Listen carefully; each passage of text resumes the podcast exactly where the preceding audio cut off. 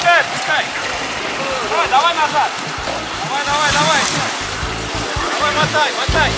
Мотай, мотай. Экстремальный автомобильный спорт. Автоклуб на Моторадио. Давай, давай, давай. Здравствуйте, дорогие слушатели еженедельной передачи о мире вне дорог «Оффроуд для всех». В эфире Роман Герасимов, и сегодня я продолжу свой рассказ про первую семейную экспедицию в Арктику. О бытовухе мы уже поговорили в предыдущей передаче. Теперь давайте перейдем, собственно, к дневнику экспедиции. Собравшись всеми машинами в Вологде, мы переночевали на парковке гостиницы и утром 31 января выдвинулись в Великий Устюг, в отчину Деда Мороза.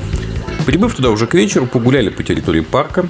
При этом дети с радостью катались на ватрушках с многочисленных оборудованных горок. А утром и взрослые, и дети отправились на увлекательнейший квест с героями русских сказок.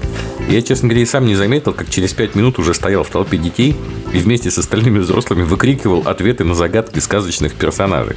В дальнейший путь тронулись где-то в районе обеда и уже поздним вечером прибыли в финно-угорский этнопарк возле села Иб. Утро началось э, с познавательной экскурсии, знакомства с лосем Максимом и приготовления блюда народа коми – шаник. Погода и сам ритм местной жизни способствовали э, неспешному наслаждению красотой природы, проникновению в удивительную культуру древнего народа. Э, С горестью покинув Ип, мы отправились э, во второй по численности город Республики Коми – Ухту, до которой было около 390 километров. В Ухте запомнилось место ночевки. Сами местные называют его «Голова Ленина». И дело не в том, что мы разбили лагерь на смотровой площадке около города над одноименной рекой, а в том, что на этой площадке стоит огромный памятный знак в виде головы вождя мирового пролетариата. И надо сказать, что вид оттуда на город в темное время ну, действительно впечатляет. Зная о том, что наша экспедиция заночует на голове Ленина, в гости к нам приехали представители местных телеканалов и блогеры. И даже несмотря на некоторую усталость, мы все равно с радостью делились нашими впечатлениями от поездки. А после эфира одного из блогеров, э, где в прямом эфире общались с нашими детьми, через некоторое время подъехал э, какая-то машина, один из местных жителей подъехал и сказал, что он видел только что нас в интернете и передал для детей сладости. Это было вот очень неожиданно и приятно. При этом он пожелал остаться неизвестным, просто говорит, вот, пожалуйста, передайте детям. На следующее утро, прежде чем попрощаться с Ухтой, мы посетили местный краеведческий музей, где нам провели экскурсию. И вообще складывалось ощущение, что чем дальше мы забирались на север, тем приветливее и душевнее были люди. Какие ваши прогнозы? Следующей точкой для ночевки нашего каравана стала площадка возле ледовой переправы. И несколько необычно было представлять, что спишь, ну, в некотором смысле на льду. В следующий день пробег около 320 километров. Мы посетили памятник комару-нефтянику в Усинске. Он был установлен в честь геологов и нефтяников, которые шли среди непролазной тайги, кишащей комарами, и находили необходимую стране нефть. Это дань уважения всем ветеранам нефтяной промышленности и тем, кто каждый день обеспечивает добычу черного золота. Уже поздним вечером пересекли полярный круг и сфотографировались со знаменитой Стеллой. На улице заметно похолодало, значительно изменился пейзаж за окном.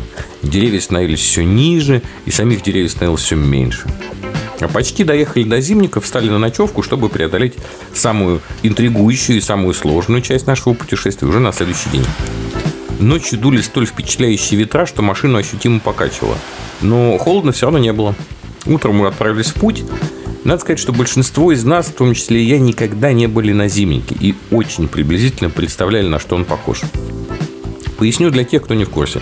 Зимник – это автомобильная дорога, эксплуатации которой возможна только в зимних условиях при минусовой температуре. Для устройства зимника снег уплотняют, разгребают грейдерами, на реках намораживают ледовые переправы. И обустраивать зимник начинают, э, когда толщина снега достигает примерно 10 сантиметров. И строительство зимников ведут настоящие специалисты, которые устанавливают дорожные знаки, вешки по бокам трассы, ставят контрольно-пропускные пункты.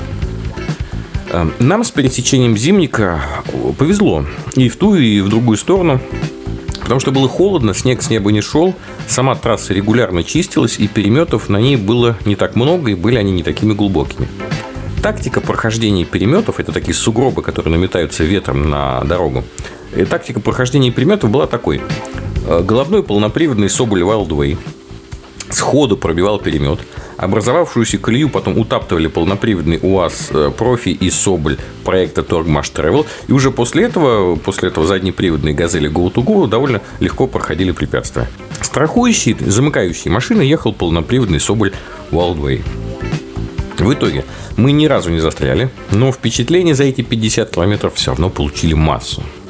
Итак, через 320 километров мы прибыли в центр арктического туризма неподалеку от конечной точки нашего путешествия. И там заночевали. Следующий день был последним броском к цели. Мы посетили сам Наринмар. Это такой небольшой, уютный город с населением около 25 тысяч человек.